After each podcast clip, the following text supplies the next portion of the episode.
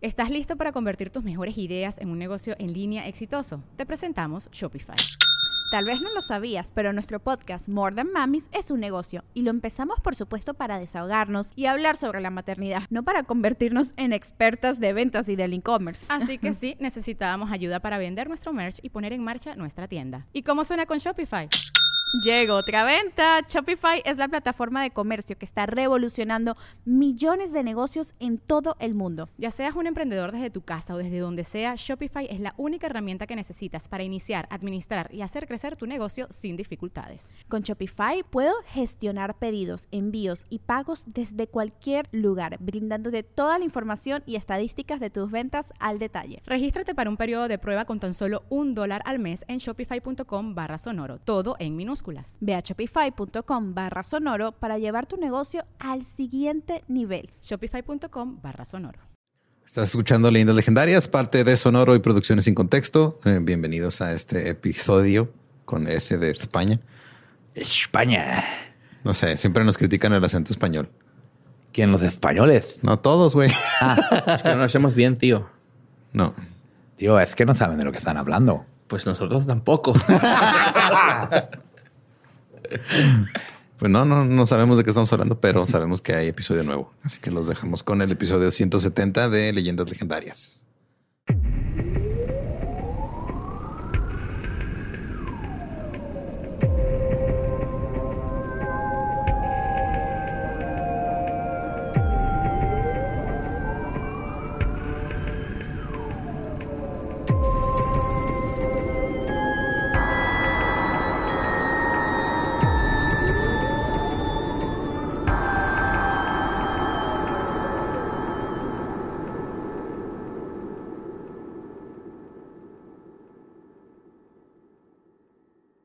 Bienvenidos a Leyendas Legendarias, el podcast en donde cada semana yo, José Antonio Badía, le contaré a Eduardo Espinosa y a Mario Capistrán casos de crimen real, fenómenos paranormales o eventos históricos tan peculiares, notorios y fantásticos que se ganaron el título de Leyendas Legendarias. Es otro miércoles macabroso y me acompañan mis buenos amigos.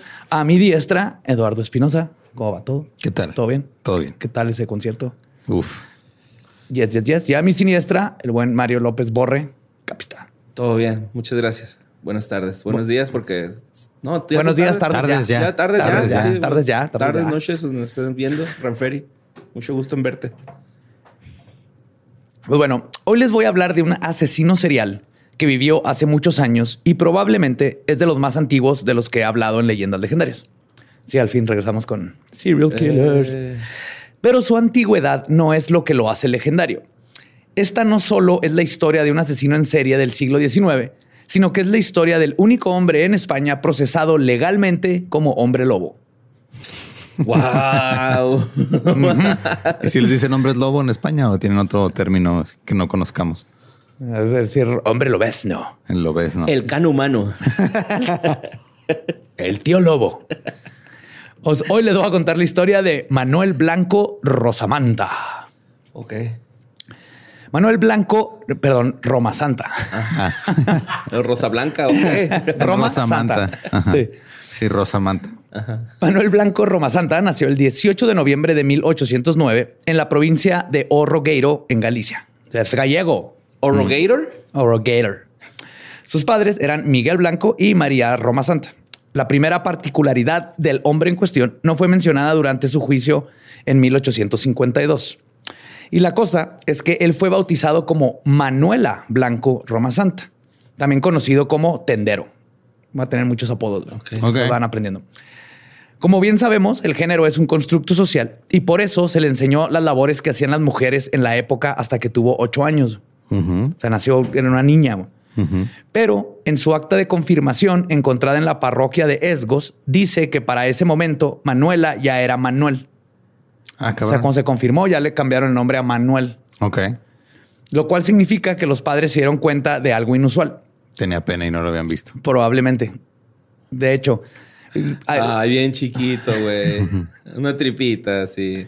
Como una, su ombligo. Sí, una tripita así rostizada, ¿no? Acá, Bien doradita, güey. Pues esto ha llevado a muchos investigadores a pensar que Roma Santa era hermafrodita o tal vez tenía un síndrome adrenogenital, lo cual es una condición genética que limita la producción de hormonas.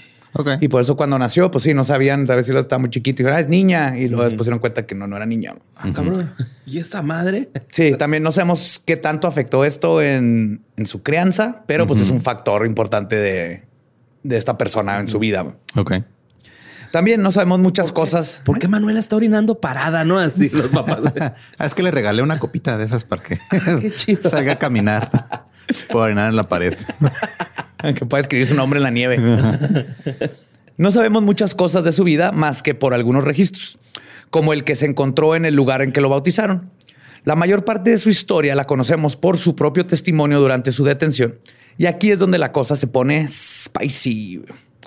Resulta que, según Manuel Blanco Roma Santa, el joven vivió con un tío llamado Don Genaro. Pero si era su tío, tío, o era un güey. Porque nomás así. Pues se dice que era su tío, Don Ok. Genaro. güey. Coño, eh, vivía con un tío. Tu tío, un tío. Mi tío, mi, el tío de mi tío. Ajá. Este, eh, con Don Genaro, que durante las noches se escapaban de la casa. Bueno, Genaro se escapaban. Ujú. Resulta que Don Genaro vivía con una maldición. Pues de día era hombre y de noche era lobo. Ok. Ay, güey. Según Roma Santa, la maldición también se le pegó a él. Entonces, Lobo y Lobezno se escapaban en noches de perdición que a veces duraban hasta ocho días seguidos. Y la leyenda de Roma Santa decía que después de sus escapadas asesinaba las dos, este, después de sus escapadas y asesinatos, recobraba su forma humana, recordando todo lo que había hecho y por eso los dos se ponían a llorar. Ok. ¿Qué, qué tío Todo- tan más bien. afortunado, no? Su sobrino tiene dos que se puede meter o puede jalar, güey.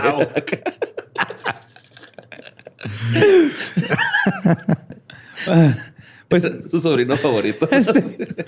Pues este detalle pone de manifiesto el hecho de que esta historia ocurre en el siglo XIX, momento en que las leyendas y mitos permeaban los procesos oficiales. Si bien no hay forma de corroborar estos sucesos, la realidad es que, siendo el siglo XIX, mucha gente lo tomó por cierto. Ah, ahorita también lo tomarían por cierto, güey. ¿Tú crees que no? Sí, de hecho, ya estaría inundado el inbox de sucesos sin contexto, güey. oh, vivía con mi tía y se hacía lechuza y un día Ajá. me picoteó y yo también me hago lechuza y entonces voy y robo oxos y luego lloro en las noches. No me doy cuenta qué hice. Y el güey nomás iba bien en cristal, ¿no, güey? Agua celeste. Sí, güey, así le alucinaba todo el pedo, bien cabrón. Pues Manuel aprendió varios oficios como cordelero, tejedor, cocinero, sastre y tendero. Por eso le decían tendero. Pero así como muchos asesinos seriales, la era difícil, este, le era, perdón, difícil mantener un solo trabajo. Luego, el jueves 3 de marzo de 1831, cuando tenía 21 años, Manuel Blanco se casó con Francisca Gómez Vázquez, una mujer un poco mayor que él. Pero el matrimonio terminó cuando la muerte los separó tres años después. A sus 24 años, viudo y sin hijos, se dedicó al oficio de buhonero. Y no se emocionen como yo, que Ajá. creí que era adiestrador y Búho. criador de búhos. De No, búhos, no, ¿no? es, es un vendedor ambulante de chingaderas. Ah, como trabajar en Sanborns, ¿no? Básicamente, güey. O sea, iba, Son tecolotes, ¿no? conseguía así, este, no, que conseguía, no sé, un telescopio pirata, unos pedazos de canastas de otro lado y lo andaba vendiéndolo por todos lados. Como, de- ajá, como puestecito así. Oiga, de- le vendo este cadáver llorando.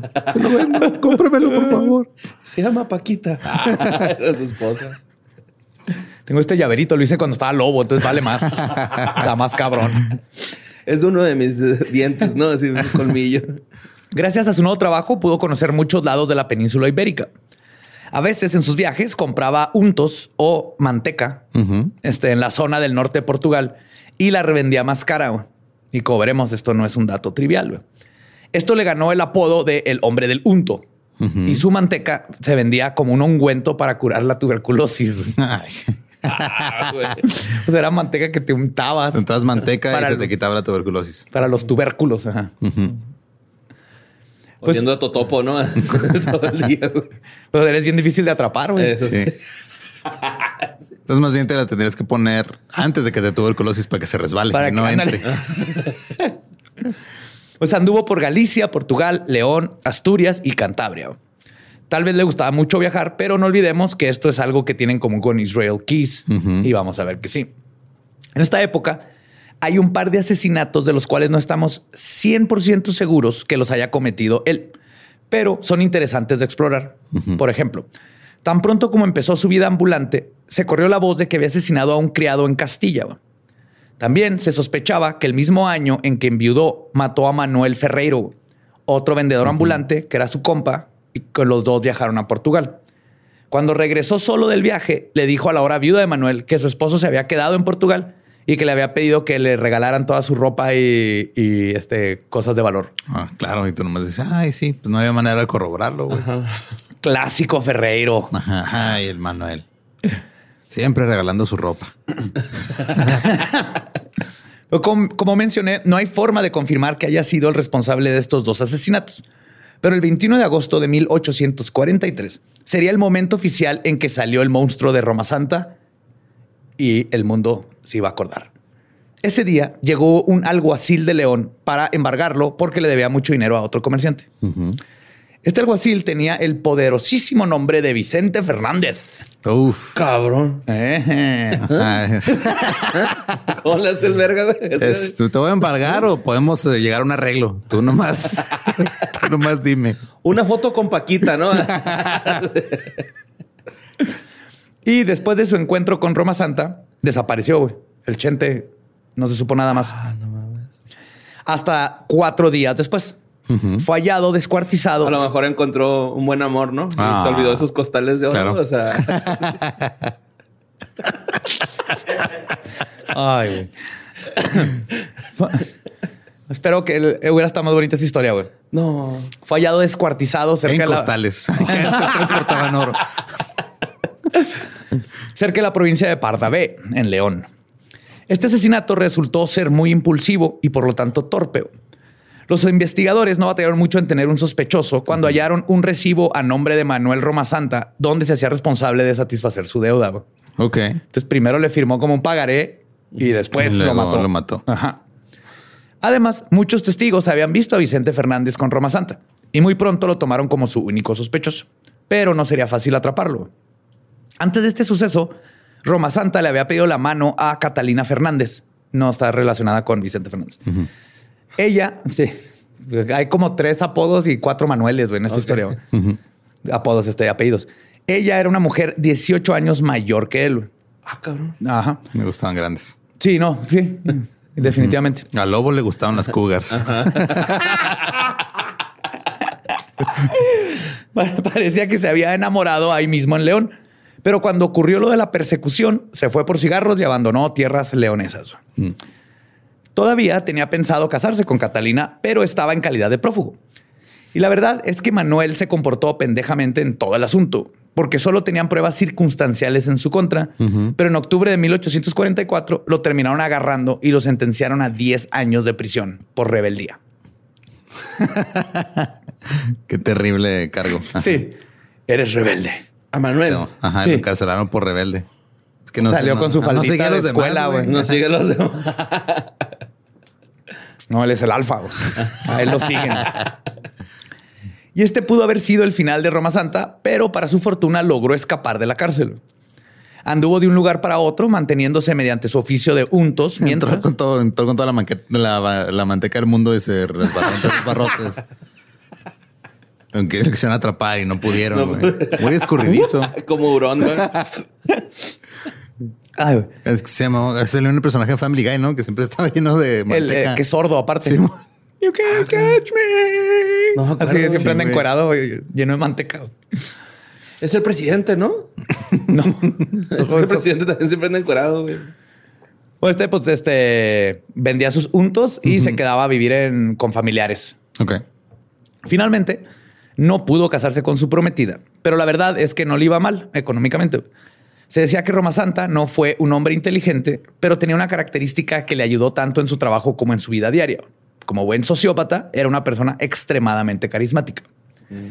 Se le describe de la siguiente manera, y cito, le gusta el carácter afable, la palabra comedida y la alegre disposición del tendero a colaborar en cualquier faena, salvo en la de sacrificar animales porque no soporta ver sangre muy bien. Ok. okay. tapándose, ¿no? Bien cabrón. Totalmente. ¿Y el Vicente culo? ¿Y el Chen? Ese no era un animal. ah, pero tiene sangre. Ajá, pero es diferente, güey. Pues no tuvo un potrillo. lo mejor tiene el lado animal. Y aquí ya empezamos a entrar en el meollo del asunto. En el año 1845, tiempo en el que Roma Santa estaba llevando una doble vida como hombre lobo y vendedor de triques. En esta época este, empezaron a llamarle el caniche. No sé por qué. Caniche, no supe qué pedo. Se estaba quedando en casa de un amigo llamado Andrés Blanco, gracias a lo cual conoció a su siguiente amor, Manuela García. Te digo que hay Manuel, Manuela, Manolete, Manolín. Eran, tocayos. Él todo, se llamaba Manuela. Todo España son tocayos. Con esta relación confirmamos que a él le gustaban mayores porque tenía 10 años más que él. Ok. Entonces sí, sí tu, tu, hipótesis lobo cougar. Yes. y no hablaba así. no coleccionaba tenis y tenía un cuarto para sus tenis. Yo pregunto. Por un amigo, nomás. no hay datos. No hay datos. Pues Manuela era una mujer de escasos recursos, madre soltera, y tenía una hija de 13 años llamada Petra, que acompañaba a su madre y a su nuevo padrastro a hacer algunos business. Aquí la cosa se pone bien turbia, porque un día Roma Santa convenció a su novia de vender una casita que tenía en el pueblo de Rebordechau. No sé cómo se pronuncia. Rebordechau. Gracias. no te creas, no sé, güey, pero me imagino, ¿no? La vendió por muy poco dinero, pero no tenía de otra.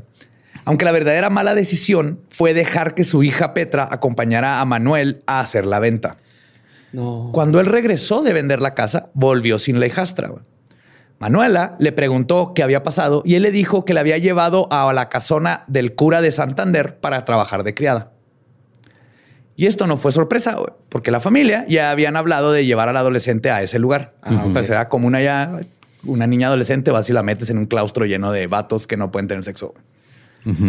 Pasaron solo ocho días cuando la madre de Petra quiso ir a visitar a su hija.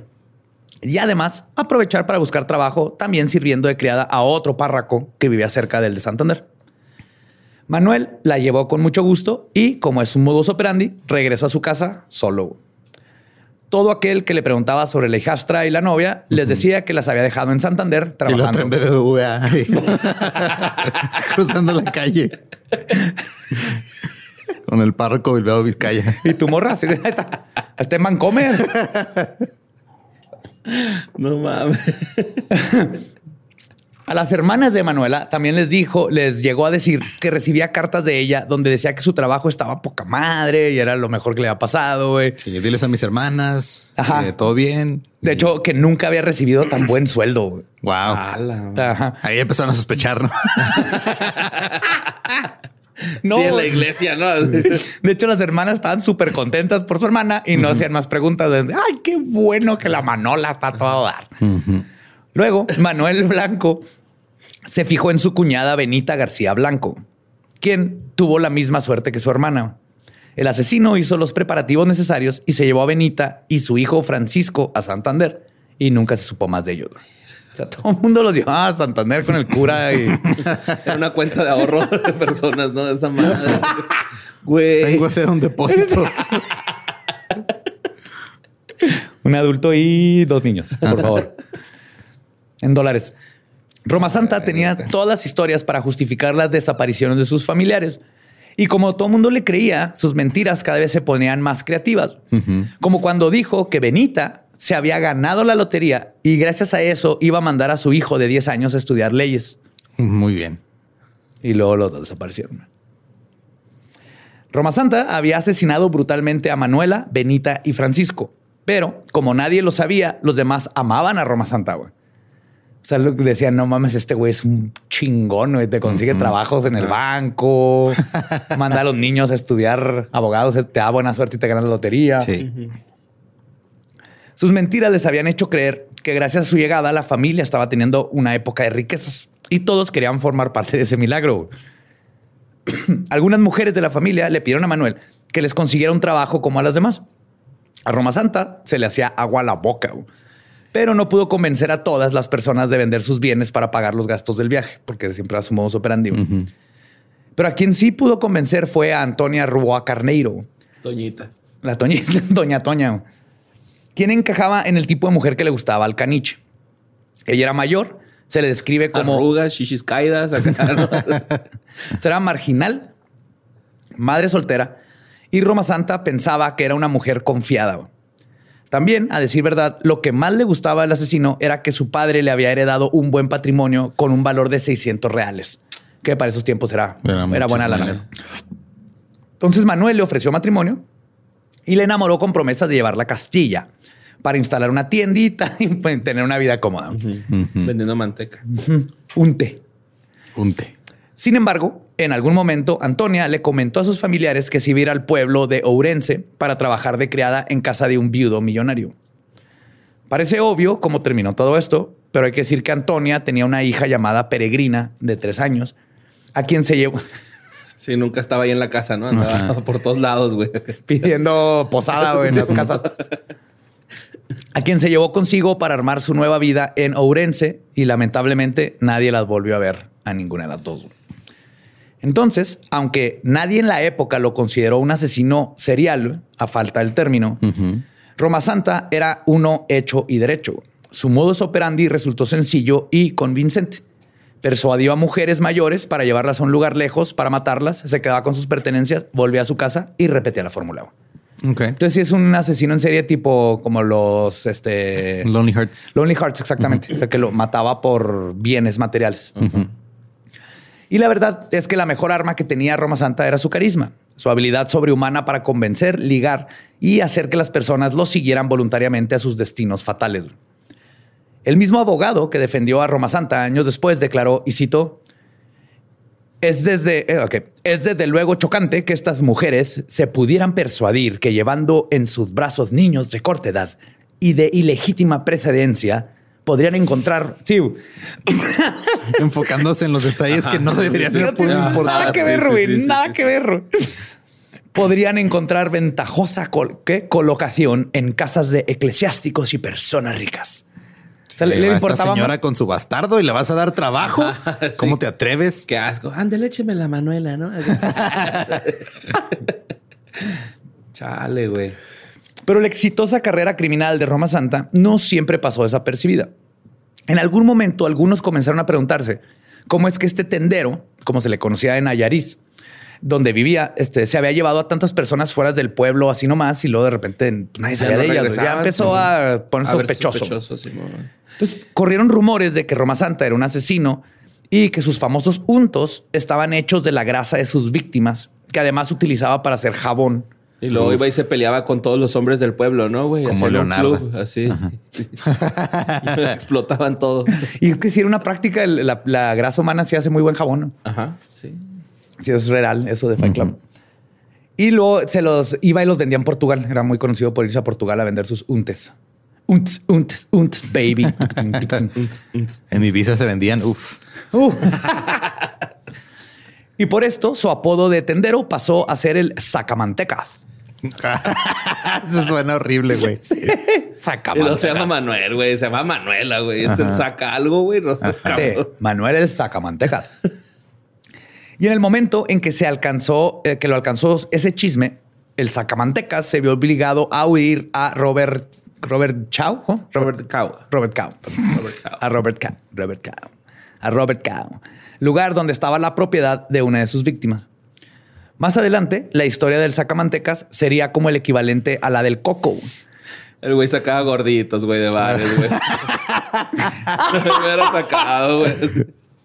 Eh, compa, usted ya está muy pedo, va para afuera. No, porfa, güey. No, va para afuera, compa. ¿Sabes cómo me dicen? ¿Sabes cómo me dicen? Yo sé que tengo las chichis como te gusta, pero no me saques, güey. Te las enseño. Agárrame una, güey. Soy el sacamanteca, no el Vicente Fernández. Eso no va a funcionar aquí. Ese güey yo lo maté. Vale más. Le digo que más adelante la historia del sacamanteca sería como el equivalente al coco. Una leyenda de folclore que serviría para espantar a los niños para que se porten bien. Y te estoy hablando ya de tiempos modernos. Para espantar a los niños y a sus mamás. este... viejita. Debería ser más para la mamá viejita, ¿verdad? Aguas con ese güey. Te va a sacar la manteca. Sí. Les decía, no, ahí viene el sacamantecas o este, ahí viene el señor del unto. Ah, todo el, señor del unto. Ah, qué asco, güey. Sí, va. Pórtate bien o te lleva el señor del unto.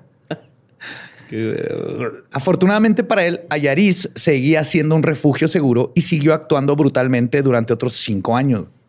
Fue en 1850 cuando el sacamantecas le ofreció a la hija mayor de Antonia Rúa de 11 años vivir con él, cosa que ella aceptó inmediatamente porque no sabía que Manuel era un monstruo. Según las historias que él contaba, Antonia y las demás enviadas solo se mandaban, este, solo le mandaban cartas a él. Pero en ellas decían que estaban bien, viviendo una buena vida, disfrutando del dinero que ganaron este, en la lotería. De repente varias se ganaban la lotería. Mm, ok. Y reciclando así las mentiras. No, no, le dio un jalezote ahí en Santander. es cajera. Pues las desapariciones de Benita, Antonia Rúa y sus hijos ocurrieron el mismo año de 1850. Y de la misma manera desapareció Josefa García Blanco, hermana de Benita y madre soltera de 50 años. Manuel, con su característico y terrible carisma, enamoró a Josefa en la típica forma de ligar en España. Ay, Josefa. Visitándola a diario montado en su mula. Claro. Y cito, tanto de día como de noche. Uf. ¿Eh? ¿Eh? Tú ves un vato arriba de su propia mula. Es un vato que le alcanza su propia mula. Y te visita dos veces el litro está bien caro, güey, para llevarte a tu mula todos los días a visitar. Y luego de seguro ya de punta a punta. Yes. Llega acá. Uh, ¡Ole! Súbete, maja. Vámonos. Vámonos, toro, toro. ella. Ole. Después de enamorarla y demás, le ofreció llevarla lejos a ella y a su hijo José de 21 años para encontrarles empleo y una mejor vida. Esta la verga. Ese tenía 21 y seguía viviendo con su jefa. Sálganse de su casa, cabrones. Dejen cochar a sus papás a gusto. Al principio, o si son papás, cochen a gusto para que sus hijos se salgan de la casa. Ah, Ajá. a ver quién gana. Gran método. Es un juego de chicken, como en los carros, a ver quién, quién raja primero. Pero bueno, luego hay unos papás que para cinco segundillos de grito, güey, pues. bueno, está bien. cinco segunditos de grito es toda una vida de trauma, güey. Si eres el hijo, güey. Al principio, Josefa estaba dudosa y para convencerla, Roma Santa le dio una de las cartas que según esto había escrito Benita. Entonces le dijo que podría llevarse primero a José con sus tías y que si le gustaba esa vida, ella podría alcanzar a su hijo allá en Santander. Pinche Santander. Como ya se esperarán, nadie volvió a ver a José.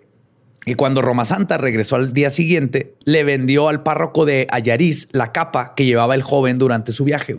Todavía eran tiempos de capa, güey. Yo creo que esos tiempos deben de regresar, güey. No me hacen caso. No, que no viste increíbles, güey. Ajá, no. Pero no va a estar combatiendo el crimen, va a estar combatiendo el mal gusto, güey. Nomás voy a traer mi capa viéndome bien vergas en invierno. No, te vas a tropezar, güey. Ajá. Voy a intentar. Sí, sin capa. Cómprate un abrigo, güey. traes capa, güey.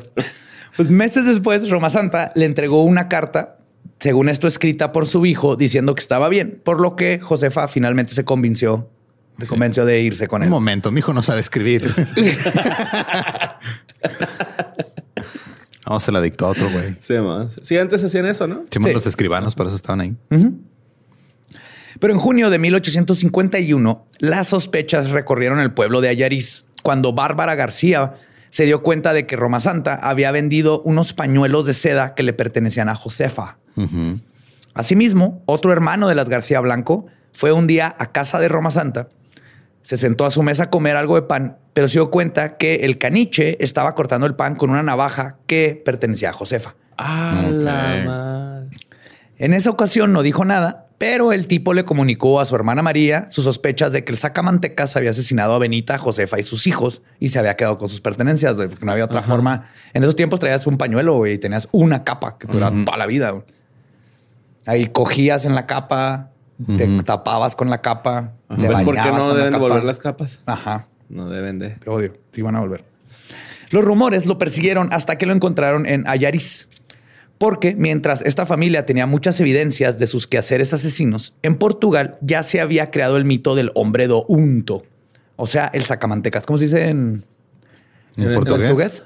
Eh, Saucamanteca. hombre do unto. Ah, hombre no, hombre es este pelé de pelé de manteca. Gracias por No sé, güey, dice hombre. No sé decir filo de puta, güey. Es todo lo que se decía en portugués real. Así es como el 20 de octubre, asustado por los dedos que lo señalaban, Roma Santa regresó a Roberta Cow donde se escondió en muchos sitios para luego conseguir un pasaporte bajo el nombre de Antonio Gómez para poder huir a Castilla. Oye, ya no se convierte en hombre lobo, ¿qué, güey? No, ahorita vamos a ver por qué, güey.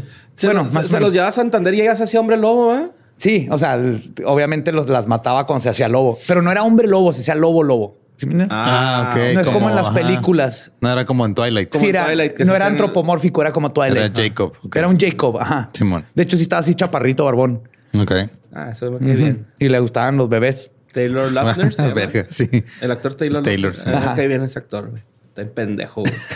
Lo amo por eso, güey. Pues en junio de 1852, Roma Santa estaba trabajando como segador. Que tuve que googlear qué es esto porque también dije, what the fuck? ¿Alguien que te, te saca los ojos o qué pido? No, es segadores de que sega con ese. Con la hierba o cortador de hierbas. O de cereales. Ajá. Simón. En Castilla, pero unos tres vecinos lo reconocieron como el sospechoso de matar a las García Blanco y sus hijos. Es por esto que el alcalde del pueblo donde vivía lo fue a interrogar. Porque en estas épocas los alcaldes también fungían como juez. Claro. Lo dijo, ah, señor alcalde, este, ¿no quiere trabajar en una iglesia ahí en Santander? Hoy soy juez. Coño. Bueno, señor juez, ¿no quiere trabajar en una iglesia en Santander? Allá está mi ex y mi excuñada y sus hijos y... Y les bárrete bien. Mejor que aquí de alcalde y juez de esta chingadera. Hombre, les mando un billetote por Western Union. Tío, cuéntame más. Aparte veo que tienes una mula. Este... Pero en este tiempo, este tal Antonio Gómez rechazó obviamente todas las acusaciones. Si yo ni em- siquiera soy él, mire mi pasaporte. Sin embargo, ninguna de sus armas sociales lo salvaron porque el juez ordenó que lo llevaran al juzgado de Berín. Ahí le valió verga. Entonces, el 25 de agosto de 1852, el sospechoso fue interrogado aún más severamente y hasta comenzó a usar ya su nombre verdadero. Primero le sacaron su nombre. Manuela, Manuela. Ajá. Aquí es cuando la historia se pone más macabrosa. Roma Santa no solo confesó el haber usado un nombre falso, sino que se declaró culpable por los asesinatos. Confesó todo. Sí, güey. Todo, todo, todo. Esto no fue lo más duro de la historia. ¿Lloró? Pues no dice. Yo creo que sí. Yo creo que sí. Yo creo que Ajá, estaba ahí. No, y, no, y eso no es lo peor de todo. ¿Saben la cantidad que le subía de precio a la manteca? Eso era el verdadero crimen. Se los vendía al triple de lo que me costaba a mí. Bueno, este, les digo, aquí es cuando la historia se pone más macabrosa. Roma Santa no solo confesó el haber usado un nombre falso, sino que declaró, se declaró culpable de los asesinatos. Y esto no fue lo más duro de todo, pues los interrogadores se horrorizaron al escuchar que Roma Santa también formó parte de actos caníbales. What? Junto con otros dos cómplices de quienes no se pudieron, no los pudieron encontrar. Es que no sé, güey, yo neta, güey, o sea, yo jamás le haría daño a una persona, pienso. Pero si ya lo chingué, o sea, ya lo maté, pues ya estando ahí, güey, ¿no? O sea, un, una fileteadilla a la nalguilla, al muslo. A ver a qué sabe, güey. Ya, o sea. A la pues rachera, güey. Sí, pues ya, ya, ya, ya, ya la cagué, güey. O sea, ya lo maté. ya la cagué. Sí, pues preste, güey, ¿no? A ver a qué sabe, güey. O sea, pues ya. Creo que, ahí sí cuenta como te la mamaste todavía más, ¿no? Hay cosas peores que matar a alguien, güey. Sí, güey. Hasta canibalismo, necrofilia. Güey, mataste a Salinas de Gortari, güey. Así. Ajá. Te van a encerrar y te van a verguiar en el en, ahí en bueno, la cárcel. sí, a ver, pues, ser el güey que comió una nalga de Gortari, te estaría Bernal Gortari, claro. filet, filet de Bernal Filet de Bernal. Sí, así como que ya, ya se me antojó, sabes la maldad, güey, ¿no? O sea, sí, Saladita. Ay, güey. Pues contó, le empezó a contar todos los detalles de su vida, hasta lo de la maldición, el maldición licántropa que sufría su familia. Básicamente, su defensa fue que desde que se convirtió en hombre lobo, Roma Santa se había dejado llevar por una vida de crímenes brutales, alimentándose de la carne de sus víctimas. Que tienen que tomar en cuenta que es un pinche narcisista sociópata y no sabemos qué tanto esto es verdad. Sabemos que sí mató a las personas, pero... Además de confesar haber matado a las hermanas García Blanco y a sus hijos, aseguró que no había utilizado ningún arma más que la fuerza brutal de hombre lobo. Qué bonito, güey. Tío, las maté con mis patitas. mis patitas y mis fauces de lobo. y les soplaba y les soplaba y se caían. Se caían, tío. Todas. Me disfrazaba de abuela. y les decía, véngase a la cama, hermano. Venga a la cama, maja. Súbase, súbase. es que... Hoy en día esta historia sería desmentida rápidamente, pero estamos hablando del siglo XIX, por lo que todos los rumores que creó Roma Santa fueron tomados en serio e incluso se compusieron romances inspirados en él. Sí, la luna llena sobre París. Eso, eso pasó en París, por Pero es que viajaba un chingo, güey. Nomás en España. Bueno, en la península España ibérica. Portugal. Ajá. Igual y sí llegó a Francia, no sabemos. Ibérica es marca de... Ah, no es mantequilla. Iberia, Iberia, Iberia. Iberia, Iberia. Es el secreto para que la rosca de chingón, güey. No se me olvida, güey. Sí, no puedes ver paellas en Iberia. Ah, el borre víctima del marketing. Esa, la del... el- quítalo lo aburrido. Esa no se me olvida. Yo lo que no sabía es que el azul, la clásica Alaska o Everest, o- tiene una montaña. Sí, sí, sí. sí. La que- Montreal. Esa, desde niño la he visto en el refri de mis papás y Ajá. por lo mismo yo la compraba. No es ya de veras, güey. ¿Es vegetal? Es vegetal esa mamada. No mames. Ya mejor voy con el carnicero y por 10 pesos te dan un botezote de manteca de de veras y qué diferencia. güey. Frijolitos. Sí, sí, sí. Ya, güey. Mm, ya me dio hambre. Charros. Pues al esparcirse los rumores comenzó a cundir el pánico colectivo y de hecho varios testigos empezaron a salir a declarar que vieron a algunas personas, las que Roma Santa había dicho que mató, güey, siendo devoradas por lobos. Uf. O sea, ya dijeron, no, sí, yo lo vi, yo lo vi cuando, lo- cuando se los, cuando los mataron. Roma Santa también dijo dónde estaba una de las víctimas. Ahí, en medio del bosque, se encontró un hueso humano y rápidamente se dio por sentado que pertenecía a una de las víctimas. Ok. Obviamente estamos hablando de tiempos, Ajá. una forma de comprobar si sí o no. En octubre de 1852, trasladaron a Roma Santa al- de regreso a Yaris. Ahí se hizo una investigación a detalle para encontrar a las García Blanco, con la esperanza de que el asesino estuviera mintiendo. Sin embargo, nunca las encontraron ni en Santander ni en ningún otro lugar. Si fueron a todas las sucursales. Sí, pero a Semana Santa está cerrado toda la chingada, güey. Pero la, la aplicación de Santander no recuerdo. Después de su traslado, los que examinaron a Roma Santa dejaron la siguiente descripción del criminal. Y cito. Manuel Blanco es un hombre de 43 años, 5 pies menos una pulgada de talla, como unos sete- 1,37 metros de altura. Chapito, güey. Estaba chapito. Sí, sí. Chapito. Tez moreno, claro, ojos castaño claro, pelo y barba negros. Semicalva la parte superior de la cabeza, fisionomía nada repugnante y sin rasgo característico.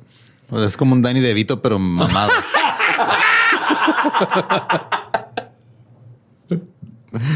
No mames. Acabas de cambiar esta historia en mi cabeza. Su Wow. único delito era vender carros inservibles, güey.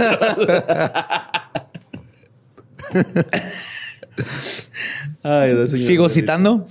Mirada ya dulce y tímida, ya feroz y altiva y forzadamente serena. Pulsa sensata y dos por minuto, a 72 por minuto. Les dejaron el pulso, güey. ok. Claro, hay que saber si a lo mejor tiene pulso de lobo, güey. ¿Qué- ¿Cómo es el pulso del lobo? Uh. Temperamento bilioso nervioso. Salud floreciente. Nunca desmentida. ¿Qué pedo con esto? ¿Por qué Está hablan muy así? poética güey? esta descripción, güey. De perfil, o sea. Pues muchos testimonios de su juicio, sin saber las particularidades del nacimiento de Roma Santa, pensaron que tenía rasgos marcadamente femeninos.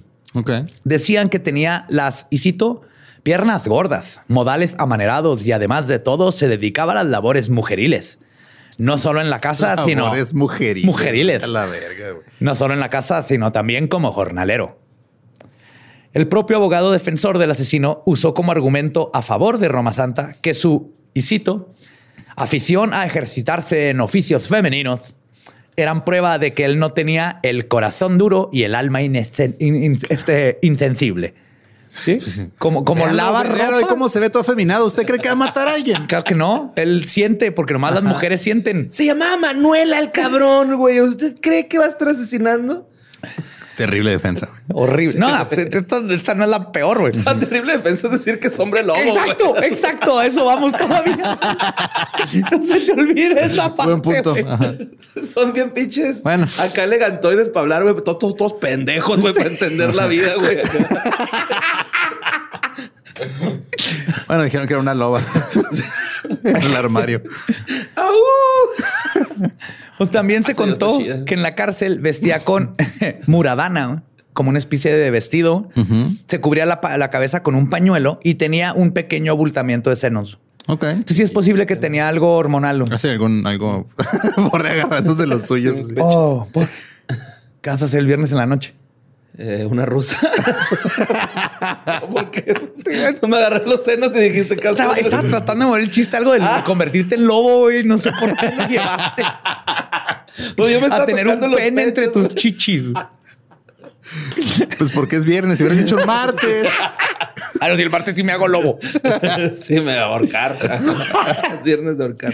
Pues por supuesto, para la investigación era más importante su estado mental y la razón de sus acciones no existía la psiquiatría como hoy la conocemos. De hecho, estaba apenas en su infancia. Pero básicamente los examinadores determinaron que Manuel Blanco Rosamanta no estaba loco, lo cual sí es un paso muy adelantado para sus tiempos. Esto es lo que podemos leer en los registros. Y cito, el loco obra a ciegas en busca de la satisfacción inmediata y a veces pierde el tiro por falta de razón que lo alumbre. No reflexiona en lo que propone ni disfraza sus acciones. Manuel Blanco, en cambio, calcula, calcula medios, mide y combina tiempos, modos y circunstancias. No mata sin motivo ni comete sin oportunidad. Conociendo que obra mal, se oculta. Seduce para robar, mata para ocultar, reza para seducir. Conoce el deber y la virtud y la desoye. No es, pues, ni loco, ni imbécil, ni monomaníaco. es que acuérdate que imbécil era un término médico. no es loco, imbécil, ni que es monomaniaco, güey. Lo que tienes una manía. ¿Una nomás? Ajá. Ok. Es un ser perverso, frío y sereno. Un consumado criminal que actúa con libertad y conocimiento. Su confesión explícita fue efecto de la sorpresa. Creyéndolo todo descubierto, su exculpación es un subterfugio gastado e impertinente. Los actos de piedad, una añanza sacrílega su hado impulsivo, una blasfemia, su metamorfosis, un sarcasmo. Wow. ¡Olé! castañas, no castañas. ¿Quién escribió esa madre? Cervantes Saavedra, güey. Ahora todos ustedes que lo están escuchando hagan un ensayo. A ver, un concurso. Un concurso. Pues es importante conocer el contexto en, lo que sucede, en, la, en el que sucedió el juicio de Roma Santa. Galicia estaba pasando por una de las peores hambrunas de varias ah, que plagaron esta zona durante el siglo XIX. Y empezaron las cortinas de humo, ¿no? Entonces. en Galicia. y era mi bisabuelo de parte de mi mamá. ¿De Galicia? Los pasos. Pues esto causó una migración. Sí, steps. Steps. Esto Por eso ¿eh? nunca cerré los chistes gallegos, Badía, güey. De hecho, tú creo que tengo un primo, Nacho, que nos escucha saludos, siempre contaba historia, este, chistes de gallegos. Y yo desde niño oía los chistes de gallego y me dan mucha risa. Y luego me enteré que Pasos es gallego y dije, oh. Ay, pues no tiene nada malo. No, no. De hecho, me da derecho a contar chistes de gallegos. Sí, yo por eso ahorita dije chichis caídas, porque tengo chichis caídas, güey. Sí, yo puedo hablar de los gallegos. También pendejos. Pero no, pinche Jim. Pues esto causó, las hambrunas causaron una migración sin precedentes y muchos casos de trastornos mentales. Por eso habían muchas mujeres solteras, había mucha gente, pues, no, había comida, tenías que sobrevivir como pudieras. Entonces toda, toda Galicia estaba metida en un desastre este, humanitario bien culero. Y pues dentro de todo este contexto empezó el litigio y por eso entra todo esto de la licantropía y el desmadre y si le creen o no, porque están en, desmadre. Y pues el litigio quedó plasmado para siempre en la, en la causa número este, 1778, volumen 32, como el caso legal del hombre lobo, así se llama. el único caso de este tipo en la historia de España pero aún así, el caso se basó en una defensa basada en la licantropía. Durante el juicio, Roma Santa tomó el estrado y contó sobre la primera vez que se transformó. ¿Qué? Imagínense a Dani de Podría haber matado gente, pero jamás me cagué en la cama. Yo soy un buen chico, tío. Soy un muy buen chico. Miren cómo muevo la cola, tío. Que vamos a imaginarnos a Dani De Vito diciendo esto. La primera vez que me transformé fue en las montañas de Couso. Me topé con dos lobos feroces. De repente caí al piso y comencé a sentir convulsiones. Rodé tres veces. Y unos segundos después me convertí en lobo. Me fui a merodear con los otros dos lobos por dos o cinco días. Hasta que regresé a mi propio cuerpo. Como Riz, ¿no? Cuando se en una jauría de perros, güey. Estuve un fin de semana con los lobos, compusimos una rola y luego me regresé. Hiciste un hit, pero no firmé nada. me la robó el Richie Valens. Hasta que regresé a mi propio cuerpo, el que ven el día de hoy enfrente de ustedes, su señoría. Te está diciendo al juez. Yo siempre he imaginado que los jueces en España son toros. Así es. Un toro. Cabeza de toro. Pero cuerpo humano. No, no, no, es un toro. Es un toro. Lo sientan ahí, le ponen su sombrerito, su peluca esa blanca de juez. Te prohíben entrar vestido de rojo, güey. a la corte. Que es un mito, pero de Hours Secret Jokes. A mí me gusta ese mito, güey. De, de rojo. chido, ¿no? Que, ponga tenso un animal, un color, güey. verga. Pero no, no ven rojo. Sí, o sea, lo que los pone tenso es que están siendo asesinados para el entretenimiento, más que nada. Lo que los pone tenso es un hombre en leggings con diamantina, güey. con, un camel con toe bien marcado. ¿no? lo que decir, con el pene no sé hasta dónde se lo meten para que quepa allá adentro. Con una capa haciéndoselas de pedo. Pues Esos güeyes tienen tripita, así como Manuel. y además son los huevos, por eso hace un camel toe, güey. Claro, por eso tienen que hacer esas cosas para demostrar su brillo. Por eso traen la espada en la mano, güey. su vaina. Se llama vaina. Ah, la vaina. Este, ¿no quedé? Así, ah, su señoría. Pero ahí no acaba la historia. Sigo citando. Los dos lobos se vinieron conmigo. Ah, cabrón. Qué bonito orgasmo.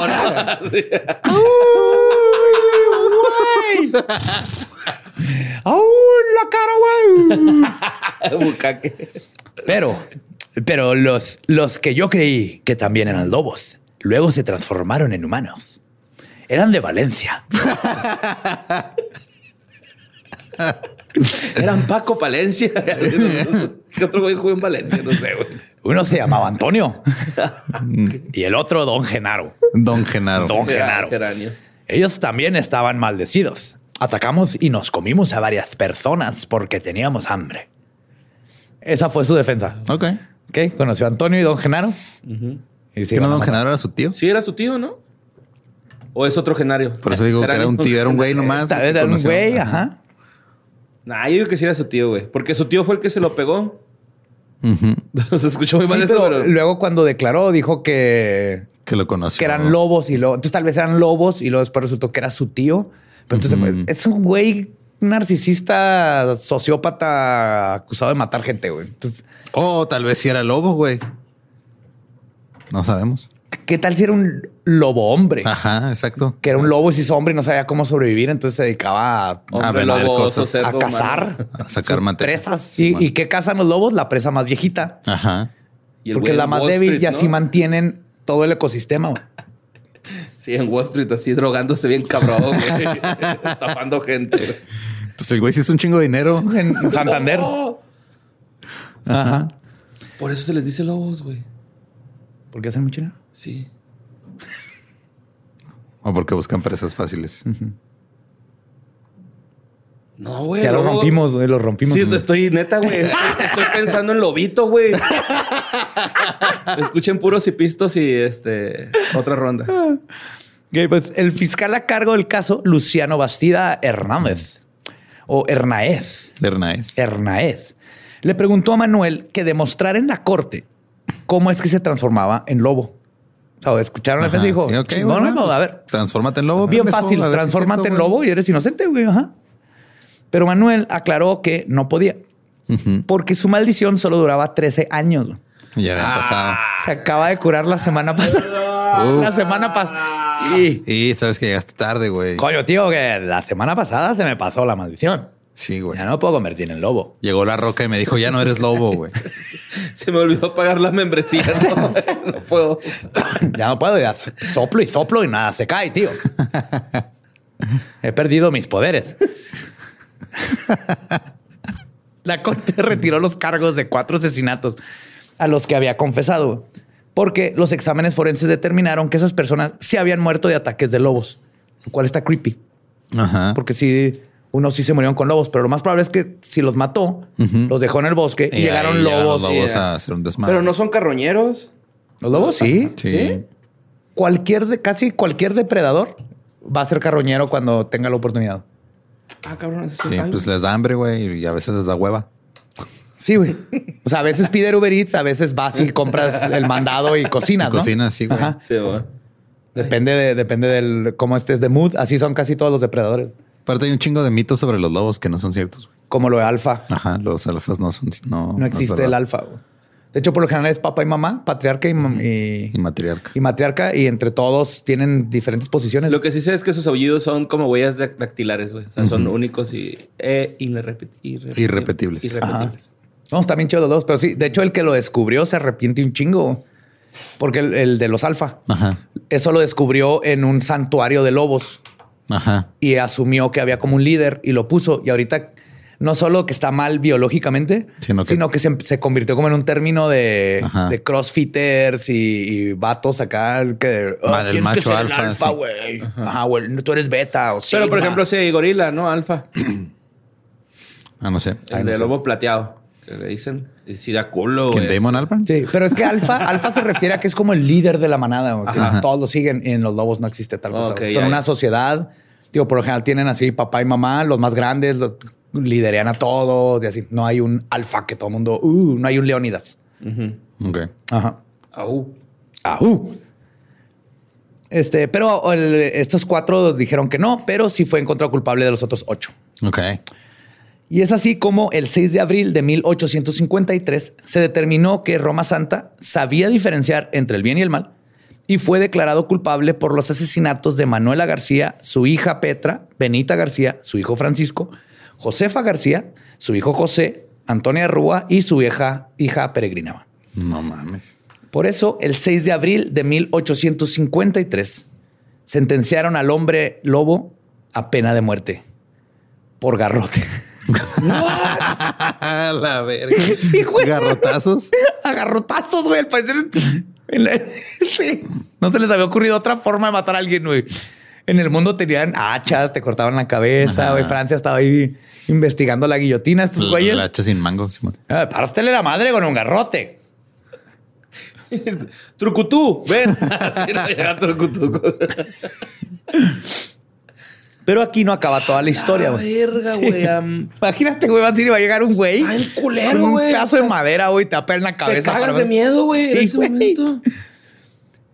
Pero les digo, aquí no acaba la historia. Un profesor de electrobiología que vivía en Inglaterra, yes, Sí, los que inventaron la medicina para la migraña. ya. Las pulseras esas de... La de equilibrio. Sí, güey. Conocido Pero como... se sirve, güey.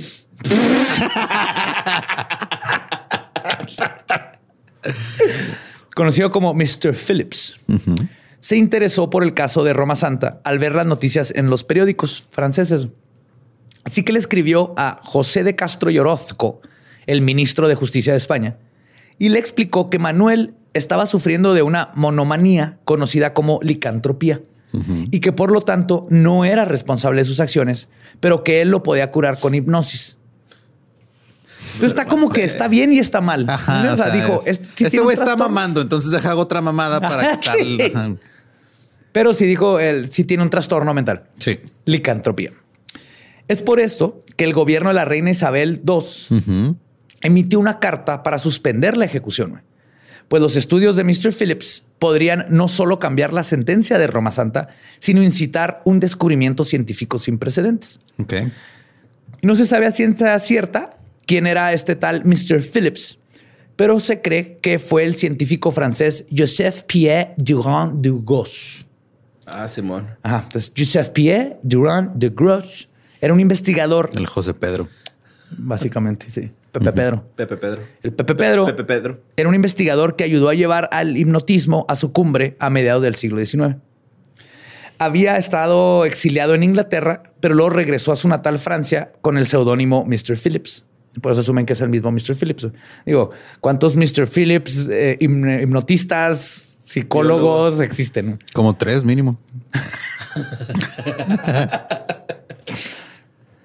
Y de, pero de hecho, güey, sus estudios sobre la hipnosis fueron luego retomadas y desarrolladas por Freud. Ah, mira. Entonces, sí era así como empezaba ahí el desmadre, pero también eso habla mucho de Freud. Freud está muerto. Sí, nomás estamos así citando datos. güey. Hoy es hoy. Ajá. Pero aún y con el intento de probar la licantropía, al final la corte decidió no hacer válida esta petición, argumentando que Roma Santa no estaba loco, pero su sentencia se redujo a cadena perpetua. Ok. Entonces no lo agarraron a garrotas. No. Ajá. No. Pero le pusieron cadena, güey, literal. Por el resto de su vida. Llegaba un güey y lo molestaba, Sí, güey. así como que agarraba una piedra del suelo, ¿no? Y el güey, ¡ah! Llegaba un gallo y lo agarraba a garrotazos, güey. Y lo iba corriendo hasta donde terminaba la cadena, güey. Oye, hijo, vengo a darle tu sentencia. ¡Qué vergas!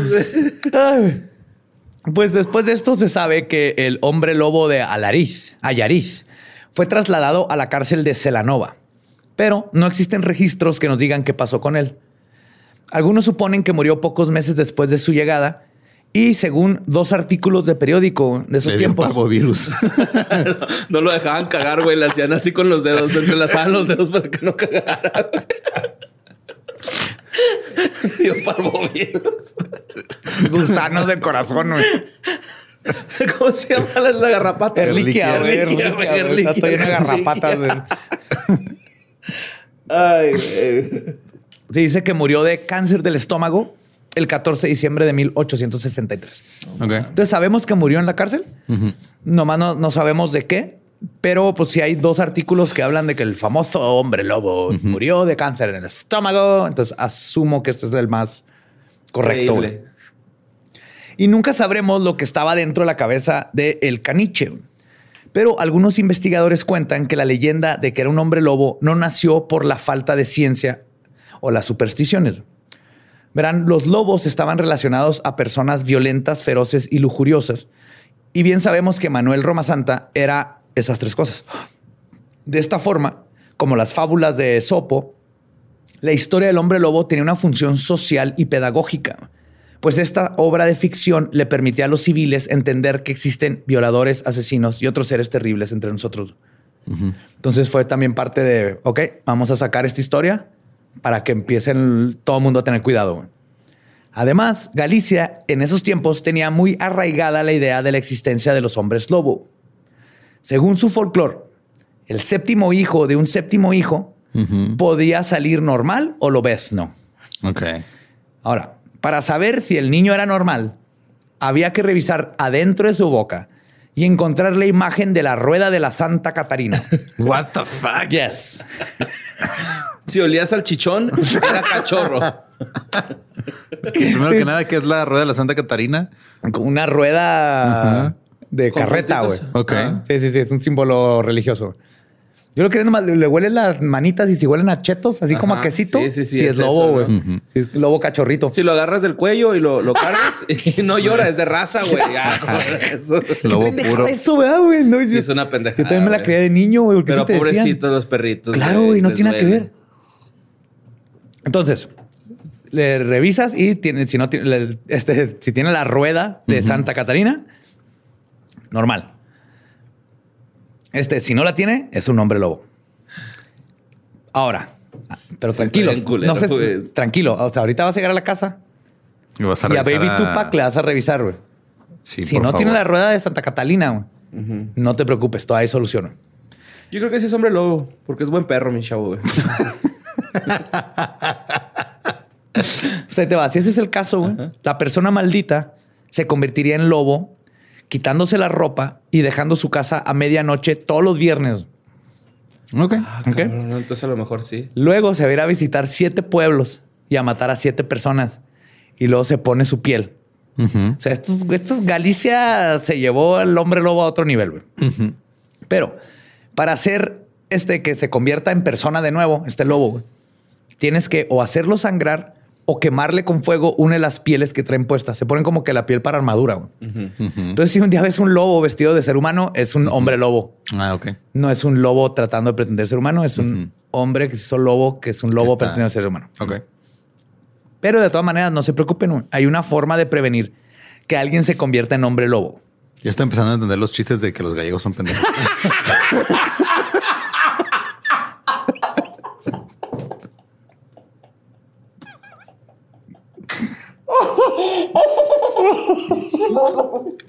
Me estoy viendo bien cabrón, güey.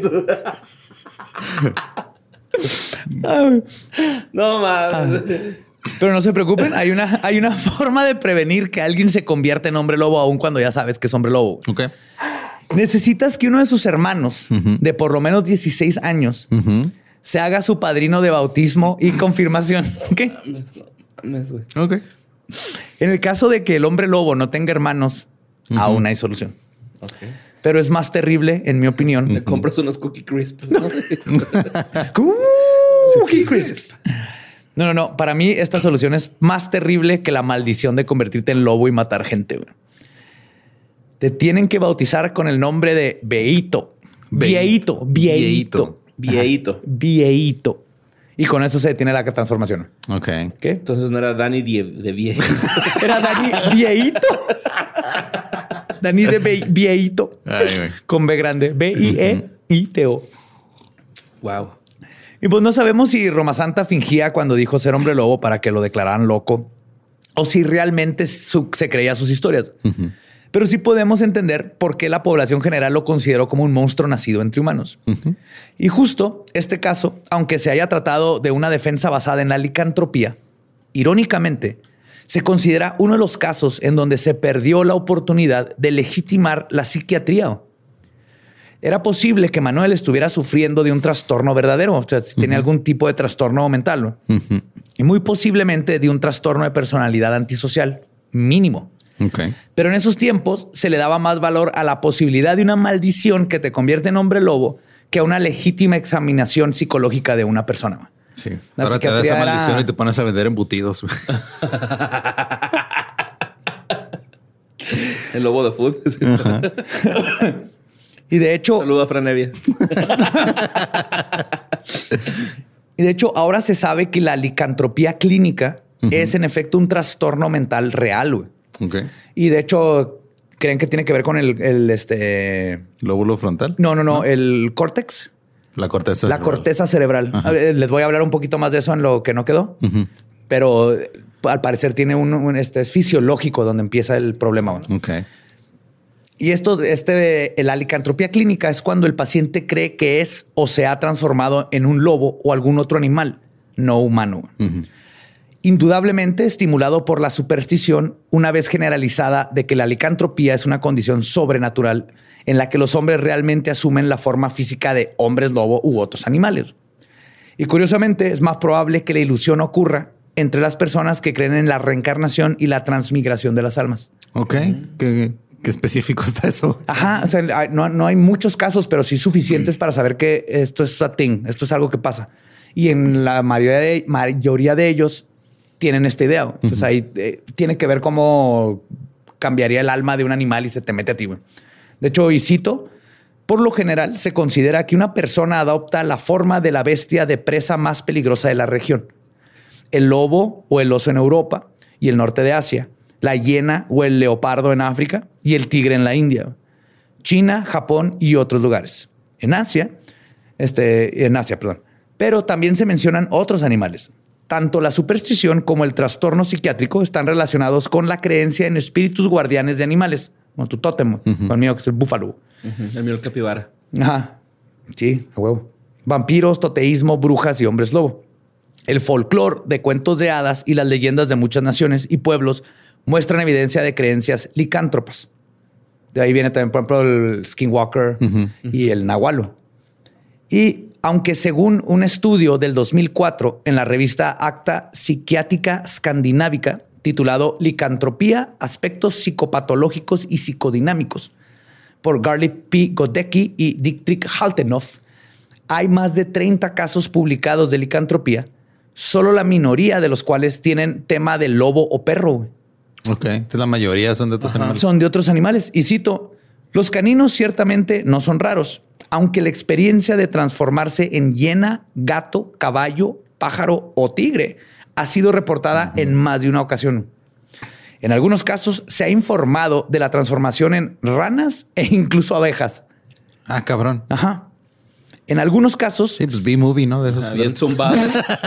bien zumbado. Eso tienes, eh, espero, güey, porque una vieja queriendo con un ser humano, eh, asumo que era un vato antes. En Japón, la transformación en zorros y perros es habitual. Y un estudio de caso de 1989 por el psiquiatra T.R. Denning describe cómo un individuo informó de una transformación en serio, experimentando un cambio de humano a perro, a caballo, finalmente a gato. Beast Boy es real. Sí, es una canción, ¿verdad? es un güey de los Titans, güey. Perro, gato, niño, perro, gato, caballo. Pues fue caballo, perro, caballo, gato, antes de, re- de regresar a la realidad de la existencia humana después del tratamiento. Ajá. Y también hay informes de personas que experimentaron la transformación en un animal que solo aparece como, y cito, no especificado. Ok. O sea, algo sobrenatural Sí, o ajá, un, unicornio. Qué bonito. Sí, los unicornios los montas sentados en su cabeza, güey. Sin abre. No, mejor lo dejas libre, ¿no? ¿Por qué te montas ahí? El unicornio te En un escoge a ti, un borre. Pegaso estaría chida, güey. Acá volando. Ahí te guacho, pinche No, las Manuel. cacas, güey. Pero las cacas, nadie está pensando en las cacas del Pegaso. No, pues le enseñas a cagar en el suelo, güey. No cuando esté volando. Técnicamente siempre va a cagar en el suelo. O sea, no se queda arriba. Se llama Bueno, o gravedad. sea, que, se separe en el suelo y luego ya cague, güey. Le puse una cajita con arena. Ajá, sí. Pues ah, nunca sabremos si Manuel era uno de estos casos, de estos, perdón, estos reales, ah, estos raros pero reales casos de la psiquiatría. Pero podemos quedar tranquilos de que en estos tiempos la psiquiatría ha logrado establecerse como una invaluable herramienta para atrapar y diagnosticar este tipo de monstruos. Y lo mejor de todo es que por siempre viviremos con la información en nuestra cabeza de que España mandó matar a un hombre lobo a garrote. Yeah. no mames. ¡Ole! Esa, yes. Qué bonito. Pues venga esa mano, amiga. Chingón, güey. Pues está vergas esta historia, ¿eh? Me gustó mucho, Gracias, güey. Está gracias. muy chistosa, güey. Está muy chistosa. Digo, salvo, del, salvo los 12 cadáveres eh, Sí, sí, pero- terribles. ¿Hubo muertos en el... Ah, ¿no hubo muertos? Así que los gallegos. Sí, pues sí. Sí, las víctimas está culero, pero está raro acá. Que en esos tiempos se podía uno zafar así de una, con una pena de muerte, ¿no? O sea, diciendo, soy hombre lobo, güey, acá. Ajá, o vampiro.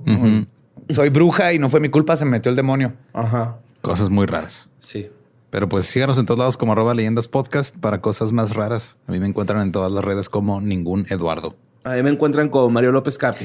A mí me encuentran como El Va Diablo. Nuestro podcast ha terminado. Podemos irnos a pistear. Esto ha sido palabra de Belzebú. Dale borreta a tronar la vejiga, güey.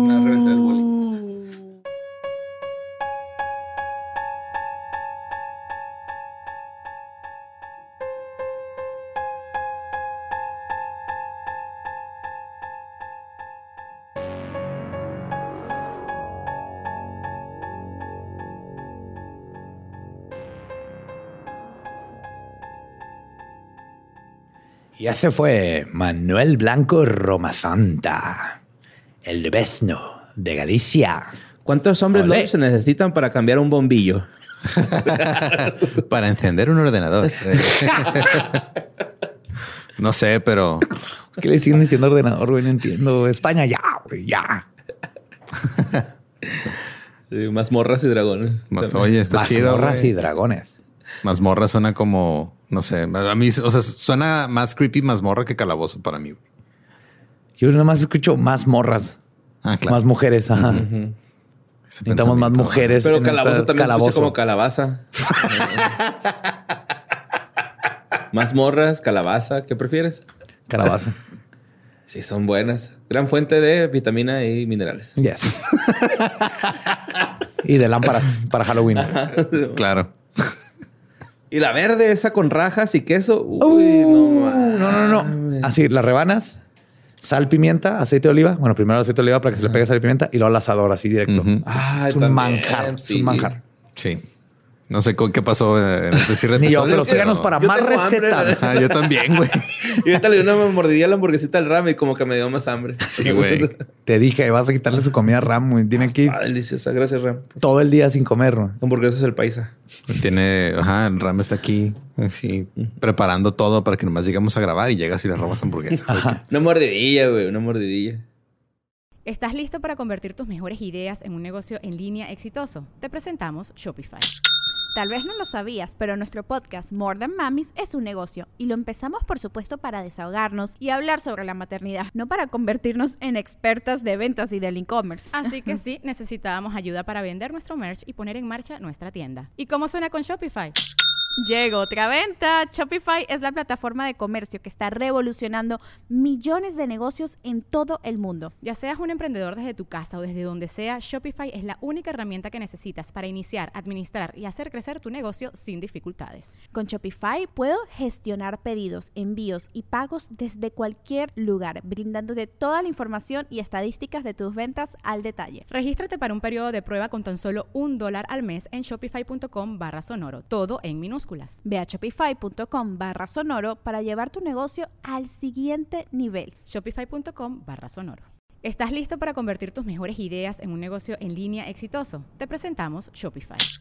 Tal vez no lo sabías, pero nuestro podcast More Than Mamis es un negocio y lo empezamos por supuesto para desahogarnos y hablar sobre la maternidad, no para convertirnos en expertas de ventas y del e-commerce. Así que sí, necesitábamos ayuda para vender nuestro merch y poner en marcha nuestra tienda. ¿Y cómo suena con Shopify?